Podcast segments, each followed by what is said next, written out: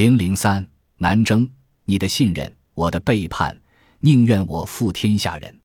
皇位是如此近，又是那么远。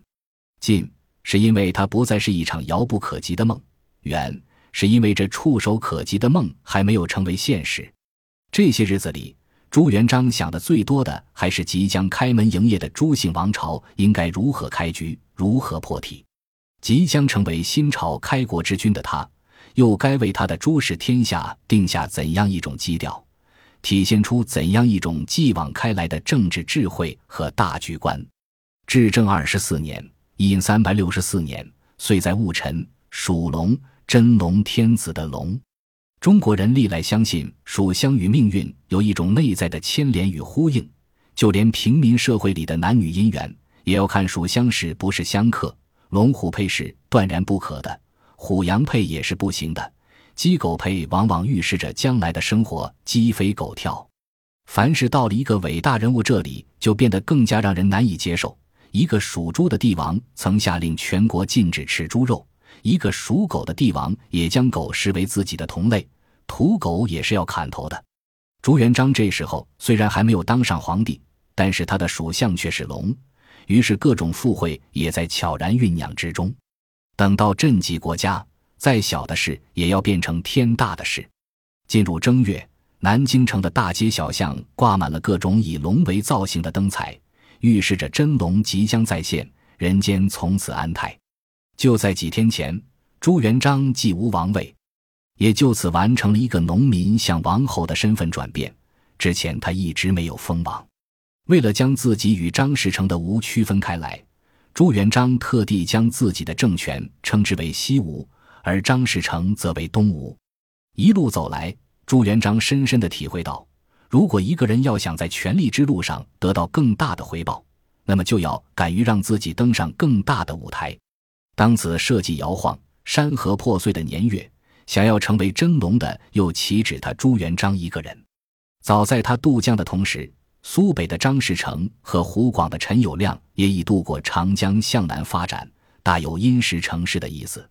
在拓展领土的过程中，朱元璋不仅要面对援军，更要直面这两支军队的前后包夹。当时的陈友谅，无论是军事实力还是战略地位，都处于绝对优势。朱元璋的绝大多数将领对凶悍的陈友谅心怀畏惧，他们都希望朱元璋能够先拿下张士诚，然后再动陈友谅。这种捡好日子先过的心理，也是人性弱点的常态。可是朱元璋在权衡之下，还是采纳了谋臣刘基的意见，决计先伐陈氏，集中一切优势兵力击败陈友谅，对张士诚造成强大的军事威慑，使其不敢轻举妄动。如此一来，东面威胁自然而解。朱元璋的这一决定让很多人感到无法理解，就连李善长在听到朱元璋要诱使陈友谅速来时，也十分不解地问。对方实力如此强大，我们唯恐躲之不及，为什么还要将其引上门来？朱元璋说：“你有什么不明白的，可以到刘基那里去问个究竟。我已决定先罚陈友谅。”而刘基给出的答案只有一句话：“吾以逸待劳，何患不克？莫若轻府库，开至城，以固士心，伏兵四系击之，许威制胜，以成王业，在此举也。”为了统一战线，刘基甚至向朱元璋谏言：“主降即奔者，可斩也。”这种生死存亡间的选择，既考验一个领导者在复杂形势下驾驭全局的能力，同时又能让部下领会他的识人用人之术。更为重要的是，一个将领敢于亮剑的大无畏精神，也会在这时候得到全方位的展现，以此达到激励将士的目的。无论怎样。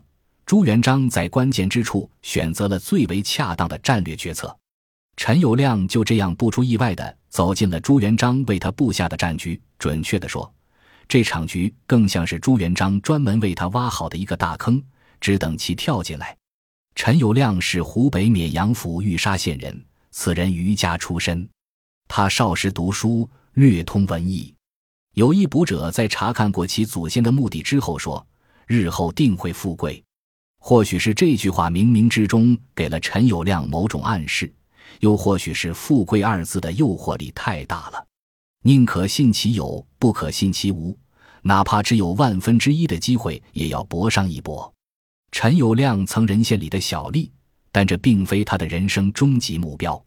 种种情形表明，陈友谅算得上是一个有胆色出手也足够狠辣的角色，但可惜的是胸襟不够，好搬弄权术。明史对他的评价是性雄猜，好以权术御下。元末天下大乱之后，陈友谅投奔到了徐寿辉领导的农民军中，在丞相倪文俊部下做部书院，也就是文书一类的小官。后来的历史证明，陈友谅在关键时刻所表现出的不择手段和该出手时就出手的狠辣，都超过了他的诸多对手。明代史学家高岱评价此人。有量之勇略，虽或未及项羽，而飘性较悍，出没飘忽，大困而不馁，屡智而复振。在一个天崩地裂的纷乱世道，成王败寇，最重要的无非是胆色二字。陈友谅所表现出的人性特质，让丞相倪文俊像动物般嗅到了同类的凶悍气息。有人赏识，又加上自己的勇猛作风，陈友谅很快就升任为元帅。当时，天完国皇帝徐寿辉与丞相倪文俊联手将太师邹普胜排挤出决策层。等到倪文俊大权独揽后，根本没将天完国皇帝徐寿辉放在眼里。在这种情况下，徐寿辉又重新启用邹普胜来制约倪文俊，倪文俊只好逃奔黄州，投奔自己一手栽培起来的陈友谅。他希望能够说服陈友谅和自己合作。联手除掉徐守辉，由自己取而代之。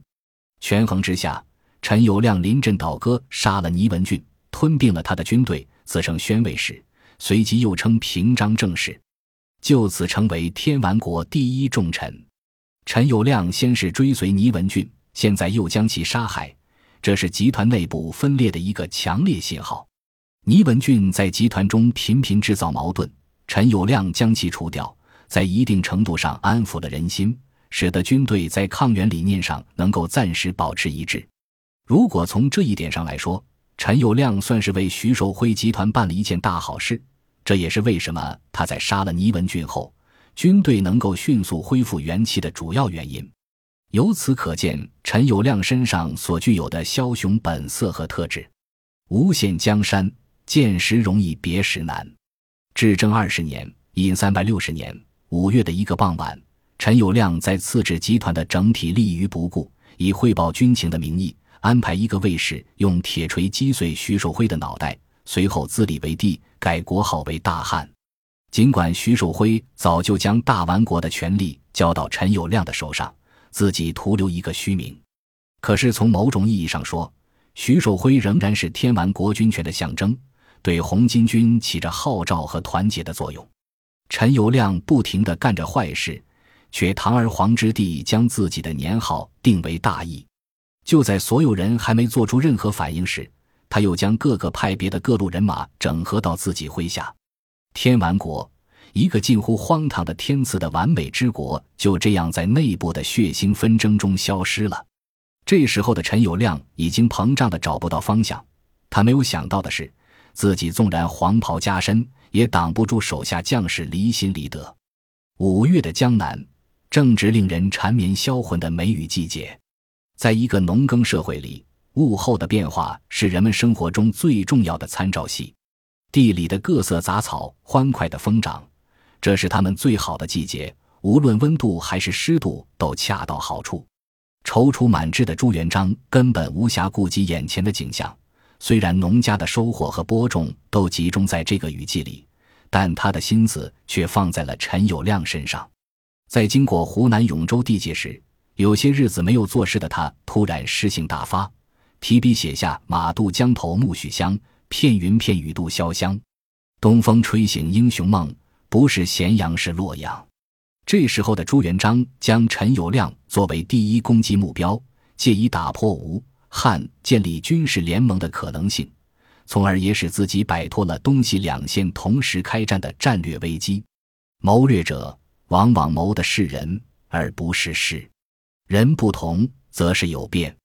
在对付陈友谅的战事中，朱元璋首先遇到的是陈友谅的部将赵普胜，此人本是巢湖水军主帅，后来又投降了徐守辉，骁勇异常，善使双刀，江湖人称双刀赵，为陈友谅攻城略地，立下无数战功。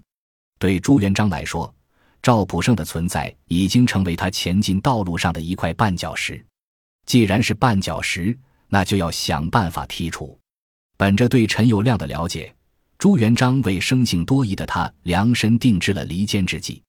朱元璋放出口风，谎称赵普胜意欲投靠他。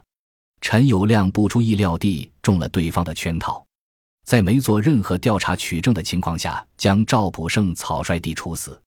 赵普胜的军队在反袁战场上是一支劲旅，也是陈友谅的左膀右臂。赵普胜的死成为陈友谅与朱元璋争锋的胜负手，一边元气大损，一边实力大增。本集播放完毕，感谢您的收听，喜欢请订阅加关注，主页有更多精彩内容。